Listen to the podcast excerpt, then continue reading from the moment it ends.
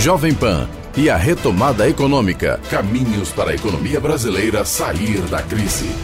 Muito bem, você acompanha a última entrevista da série Jovem Pan e a retomada econômica. E com a gente aqui o empresário Danilo Magri, que é o junto com o Rodrigo Goulart, também nosso diretor comercial e de marketing, também criaram esse projeto aqui para a Rádio Jovem Pan Jornal da Manhã. E a gente encerra hoje uma entrevista muito importante, que é com o presidente da Fiesp, o empresário Paulo Escaf, a quem a gente conversa agora. Paulo Escaf, seja bem-vindo mais uma vez ao microfone do Jornal da Manhã da Rádio Jovem Pan. Que prazer ouvi-lo. Obrigado. Eu que agradeço a oportunidade aí de, de mais uma vez estar falando com vocês. E dessa vez, infelizmente, à distância, todas as demais é, vezes que nós é, tivemos entrevista foram entrevistas pessoalmente, aí com muito prazer visitei vocês. Mas é assim mesmo, já já a gente retoma aí a vida normal. É. Mas um prazer revê-los e um prazer estar falando com essa região tão importante de São Paulo do Brasil, que é a região de São José dos Campos. Danilo, como você fala em economia, no, no, dessa retomada econômica, é com você agora. Perfeito. Bom dia, Paulo Scaff. É um prazer tê-lo na última entrevista da nossa série aqui, Retomada Econômica. A gente já teve nove entrevistas com empresários aqui da região dos principais setores da economia. E acredito que hoje a gente tem um fechamento adequado com a sua experiência né, e também olhando o mercado industrial né, tão importante aqui para o nosso país e, e para o mundo. A indústria brasileira, com certeza, ela foi um dos setores mais afetados durante a pandemia, né, e a gente tem visto esse efeito em toda a cadeia produtiva. Como que o senhor enxerga o momento das indústrias nacionais dentro né, dessa crise que a pandemia gerou e o que, que elas precisam fazer para superar esse desafio econômico que a pandemia nos impôs? Como é que você enxerga os próximos passos da indústria brasileira para a gente se organizar num 2021 melhor? O Danilo, uh, na verdade a indústria ela, ela, ela só parou não por uh, determinação, porque era autorizada a trabalhar a indústria, mas por falta de demanda. É, tanto é que não houve uma paralisação de todos os setores por exemplo, setor de alimentos, setor de embalagem, setor de remédios, que havia demanda, os supermercados estavam abertos, as farmácias estavam abertas, as embalagens, principalmente embalagem de papelão, por causa do delivery, tinha uma demanda crescente. Esses setores, eles não pararam, eles foram, eles tocaram a todo vapor durante todo esse tempo.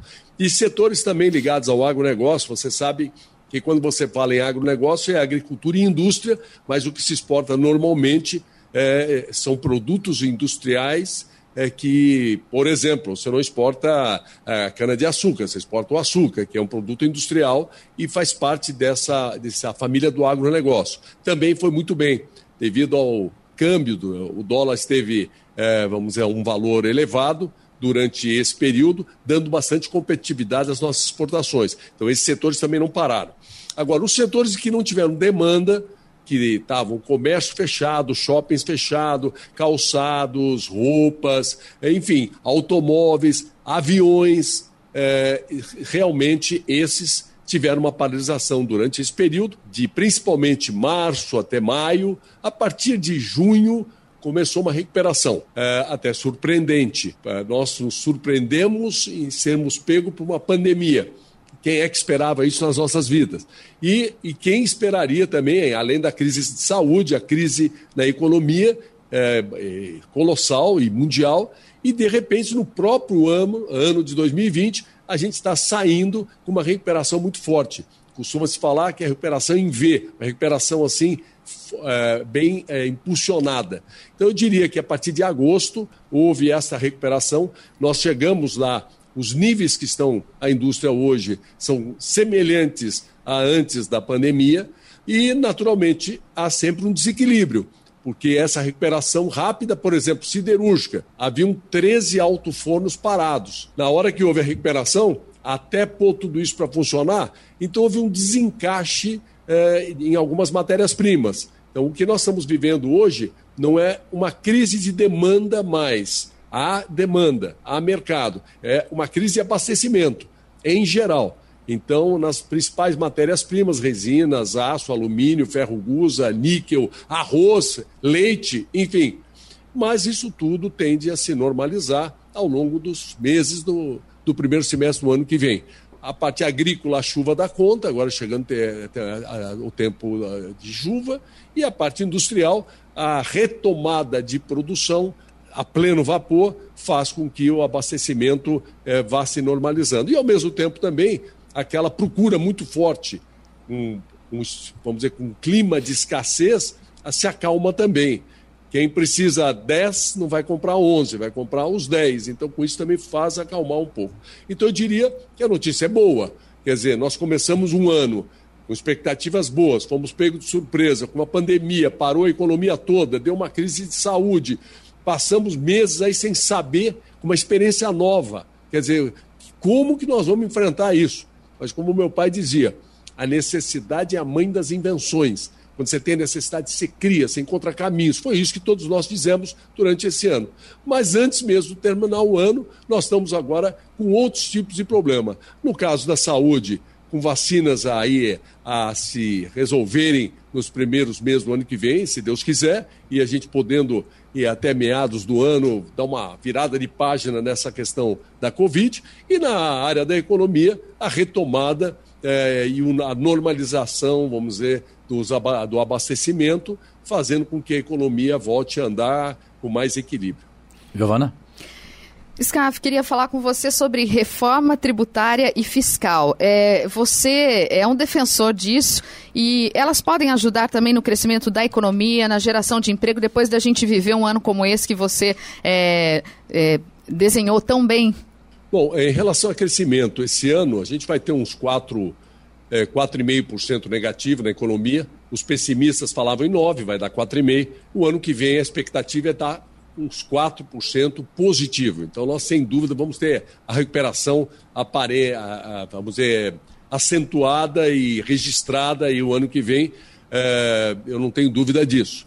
Em relação à continuidade desta, desse crescimento, para um país não interessa você crescer seis meses, um ano, voltar a deixar de crescer, emprega, desemprega. Interessa sim a gente caminhar para frente sempre.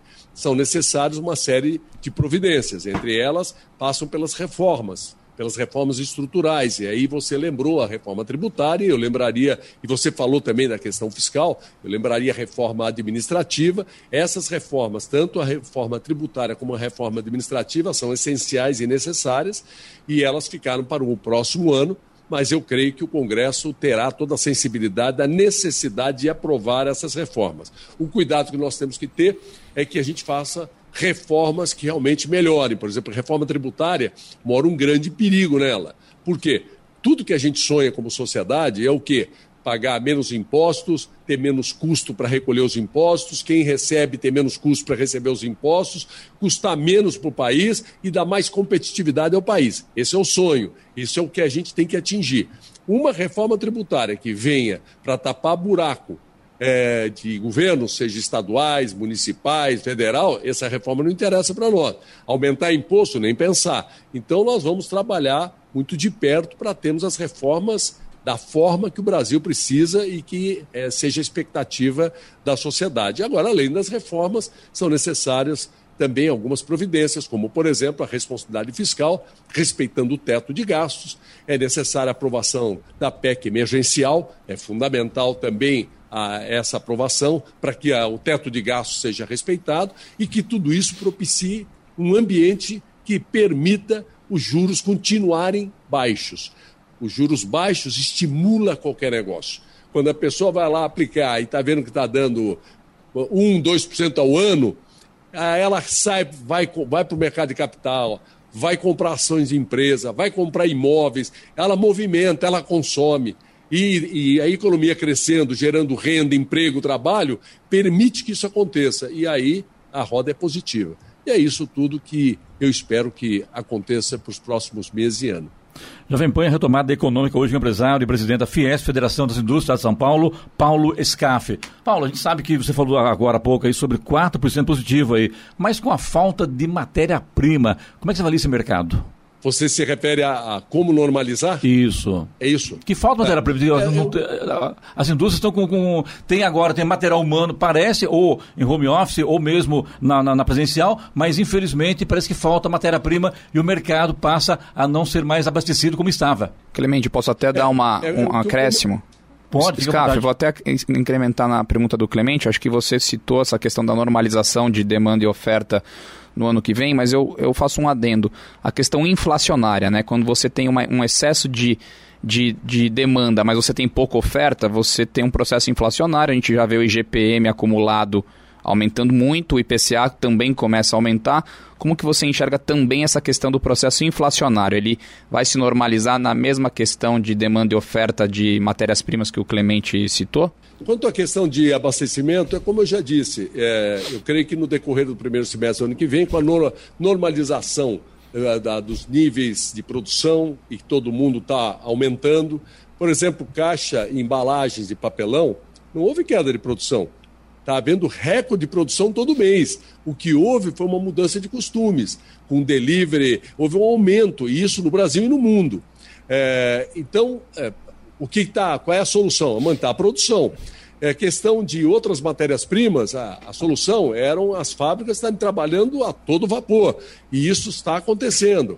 Enfim, então, na minha opinião, no decorrer do primeiro semestre, é, vai se acomodar a demanda e com o crescimento da oferta vai haver um equilíbrio. Em relação a preços, existem é, dois fatores aí. O primeiro foi a questão cambial. Houve um, uma, um, um aumento cambial significativo no decorrer desse ano, que não tinha sido repassado nos preços. E, naturalmente, no momento que há demanda e no momento que é possível se é, normalizar o preço, vamos dizer, atualizar o preço e repassar aquele custo que é verdadeiro, que foi a variação cambial, a gente saiu de um dólar de quatro e pouco reais para cinco, chegou a cinco e meio. Mas como vai resolver isso? Vai se acomodar. O dólar chegou a 5,50, 5,60, dá 5,10. Então a tendência é ele se acomodar e com isso o impacto reduzir.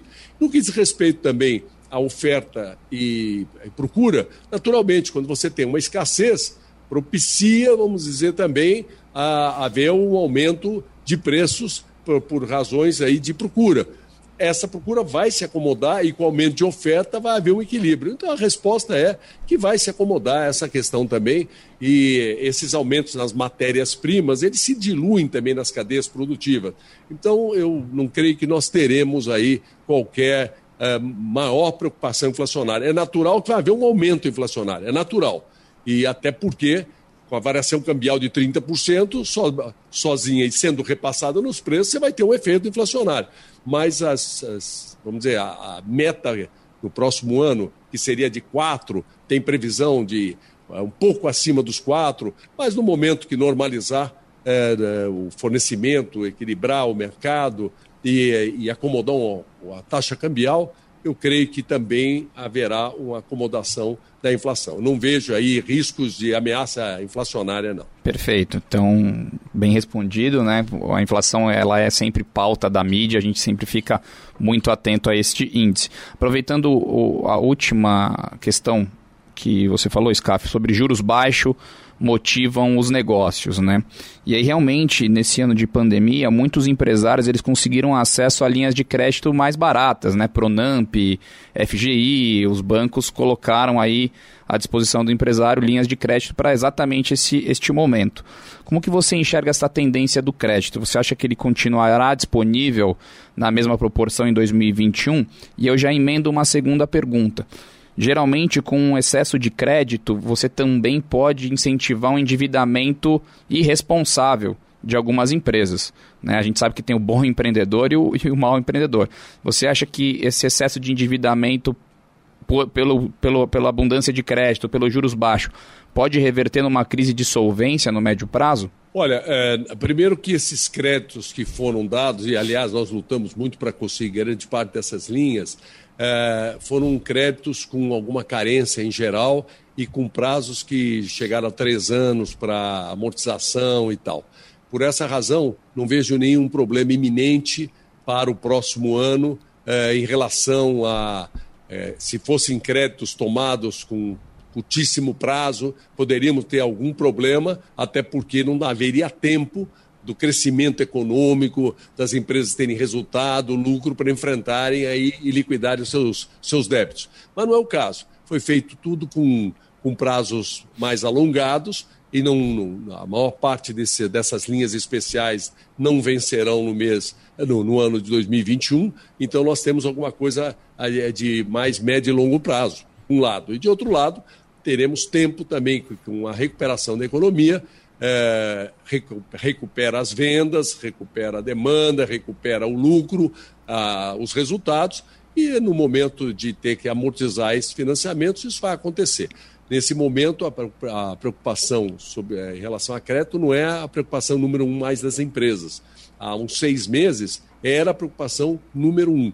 Nas nossas pesquisas, que a gente faz constantemente, por exemplo, para pagamento de 13 terceiro, eh, a, a, procura por crédito foi muito mais, menor, mais modesta do que se esperava. Isso significa que esse dinheiro todo, essas linhas especiais que foram abertas durante o ano, deu uma capitalizada geral. Então, eu diria que as empresas hoje não têm como principal problema a questão de crédito, não, e nem a preocupação de ter que é, tá amortizando ou liquidando isso no curtíssimo prazo, porque esses créditos foram dados a médio e longo prazo. Paulo Scavi, a gente sabe que quando chegou a pandemia, todos foram pegos de surpresa e, de repente, a gente viu os governos batendo cabeça. Não se entendem. E isso, claro, a gente sabe que atrapalha o país inteiro, atrapalha a população, atrapalha a classe empresarial, atrapalha o dia a dia das pessoas. Como é que você avaliou esse tipo de, de problema nos governos do Estado e também no governo federal? Olha, em relação ao governo federal, eh, nós estamos falando agora há pouco sobre crédito todo esse crédito, todas essas linhas especiais foram iniciativas do governo federal, assim como o, a ajuda é, emergencial, que foi um, vamos dizer, uma iniciativa de mestre. Tanto é que essa recuperação rápida da economia eh, e o, o, número de, de, de desempregados foi reduzido significativamente e até não foi muito elevado por essas medidas do governo federal, seja a ajuda emergencial gerando uma demanda, seja, por outro lado, a flexibilização das leis trabalhistas, que também foram feitas é, e, e permitiram suspensão de contrato de trabalho, redução de jornada, e com isso segurou milhões de empregos. Então, eu diria assim que o governo federal é, fez, cumpriu o seu papel, prorrogou impostos, é, abriu linhas de crédito baratas, com prazos mais longos, com carência, e além dessas outras medidas que eu já citei. Quanto ao governo estadual em São Paulo, eu não posso dizer o mesmo. Nós, pelo contrário, tivemos, não tivemos nenhuma, uh, vamos dizer, nenhuma folga no uh, recolhimento do ICMS.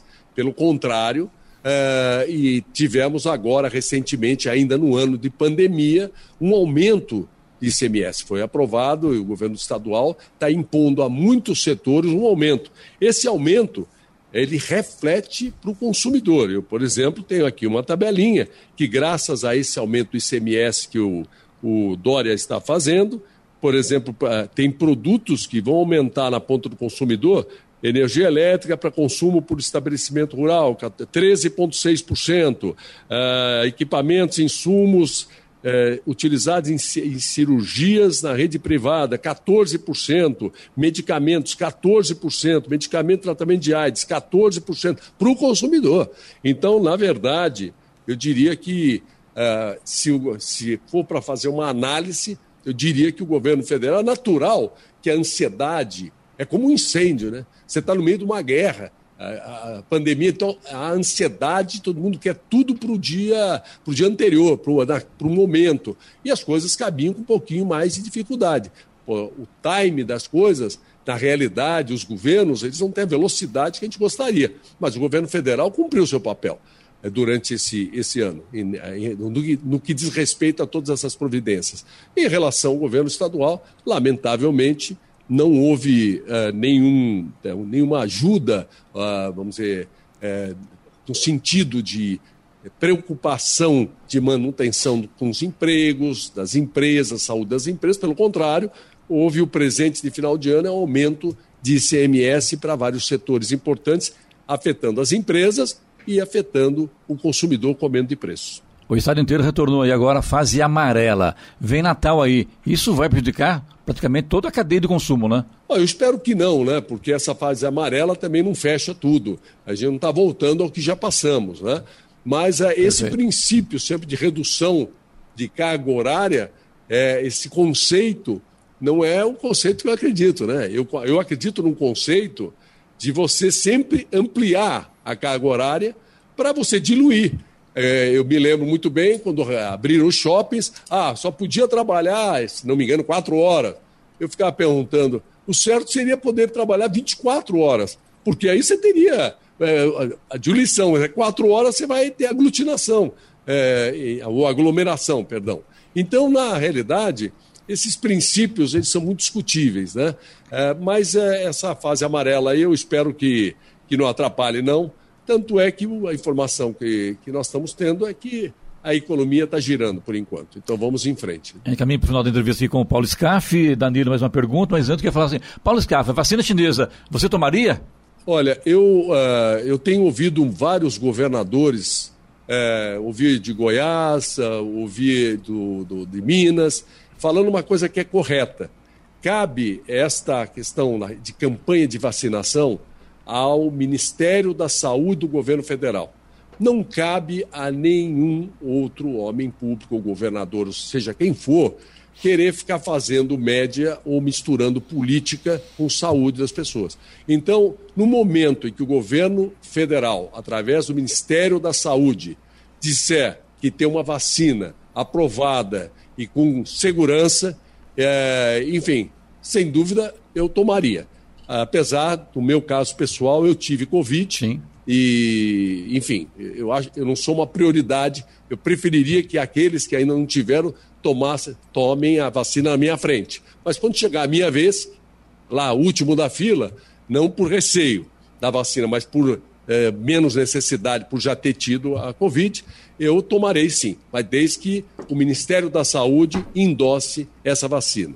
Muito bem, assim encerra aqui essa série de entrevistas Jovem Pan e a retomada econômica com Paulo Scaff, presidente da Fiesp, um parceiro nosso aqui da Rádio Jovem Pan, sempre ao vivo conosco, mas infelizmente, em razão da pandemia, não pôde vir. Paulo, muito obrigado, sucesso você, estamos sempre às ordens. Eu, eu que agradeço a oportunidade, um abraço muito forte a você, é, a Giovana, um abraço ao Danilo, a todos os ouvintes da Jovem Pan aí da região do Vale do Paraíba, esse, essa região que é uma região que eu considero minha, tenho negócio, tenho empresa, tenho casa aí na região, e queria fazer um convite ao Danilo. Danilo, nós temos o, o Comitê dos Jovens Empreendedores da Fiesp, estou te convidando a participar. São, começou pequenininho, um comitê enorme, tem muitas ações. Eu vou pedir para que depois você me manda um telefone seu, eu vou pedir para o coordenador do nosso Comitê de Jovens Empreendedores que entre em contato e, e te formalize esse convite para você participar das atividades, se assim você aceitar. Desejar, Clemente, a você, a, a todos e a todas as famílias, a todos que nos ouviram, um excelente Natal e um ano de 2021 com muitas esperanças, com solução da Covid, com solução da crise econômica, com prosperidade, que a gente possa voltar nesta mesma época, no próximo ano, com um horizonte bem mais claro, bem mais céu azul e com todo mundo mais tranquilo e mais feliz. Muito Saúde obrigado. e ótimo Natal e ótimo ano para todos vocês. Jovem Pan e a retomada econômica. Caminhos para a economia brasileira sair da crise. Não perca todas as terças-feiras dentro do Jornal da Manhã, edição regional São José dos Campos. Jovem